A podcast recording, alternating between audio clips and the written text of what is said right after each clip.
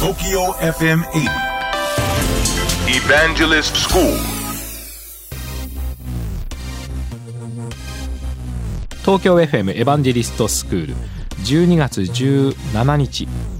放送分のポッドキャストをお届けしたいと思います、えー番組の中ではですね逃げ恥ヒットしてますね。それの恋ダンスについてお話をしたんですね。まあそのダンスのこととかドラマのことを取り上げたのではなくてその映像やなんか踊っている時の音楽とかがですね、まあ、どんどんどんどんネットにま拡散されているわけでそれ大丈夫かって話なんですね。でその時に番組の中でお伝えをしたのがコンテンツ ID という仕組みですね。これちょっと詳しく大切なので解説をしたいと思います。コンテンツ ID という仕組みは何かというと番組の中でも言ったようにその映像や音楽に指紋をつけるということなんですね。指紋化するということですね。で他の人がアップしたものが同じように指紋がついてその指紋が一致するとこれはオリジナルの人のものでしょう。広告収入はオリジナルの人元々の人にあげますよ。本家にあげますよというそういう便利な仕組みですね。でこれによって実は、えーコピーがあったとしても損をしない。むしろコピーというかどんどんどんどん拡散をしてくれた方が嬉しいという風になったんですこれ非常にインターネットの世界では画期的な発明なんですよ。でこの画期的な発明を支えている技術が実はすごいんですね。まず音楽です。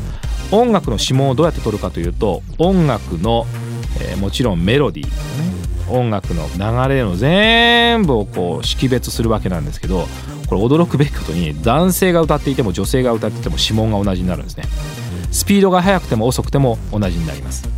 途中で切れていても同じ音楽だと実は一致する指紋になるんですね。そのくらいインターネット上のこのコンテンツ ID という仕組みはすごいです。さらに動画の場合ですよ。動画の場合はどうやってコピーを識別するかというと非常にコンピューターによる演算がそのサーバー上と呼ばれるところで行われていて例えば動画が少し加工されていたり切り取られていたり枠がついていたり赤みがかかっていたりそういうことをしたとしても必ず一致するようにね指紋が一致するようになってるんですね。これはあの膨大なコンピューターの計算による称号なんですけどこういうことができるようになったからコンテンツ ID というものが実際に広まっていったんですね。そしてこのコンテンツ ID が広まることによってどんどん映像や音楽が私たちの社会にまあ広がっていった。そして私たちは大きなブームを作ったりあるいはそれを楽しんだりするということができるようになったんですね。この素晴らしいコンテンツ ID という仕組み。ちょっとね皆さんも調べてもらってもいいんじゃないかなと思っています。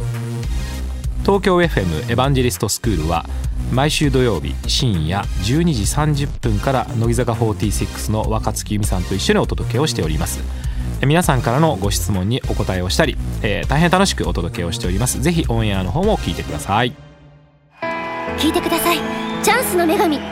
スマートフォンにいつのメールスペシャルなニュース届いたの？私はすぐに電話をかけて。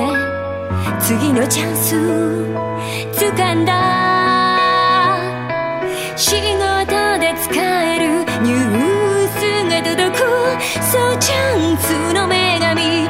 日経電子版ビジネスチャンスを手に入れよう。日本経済新聞電子版。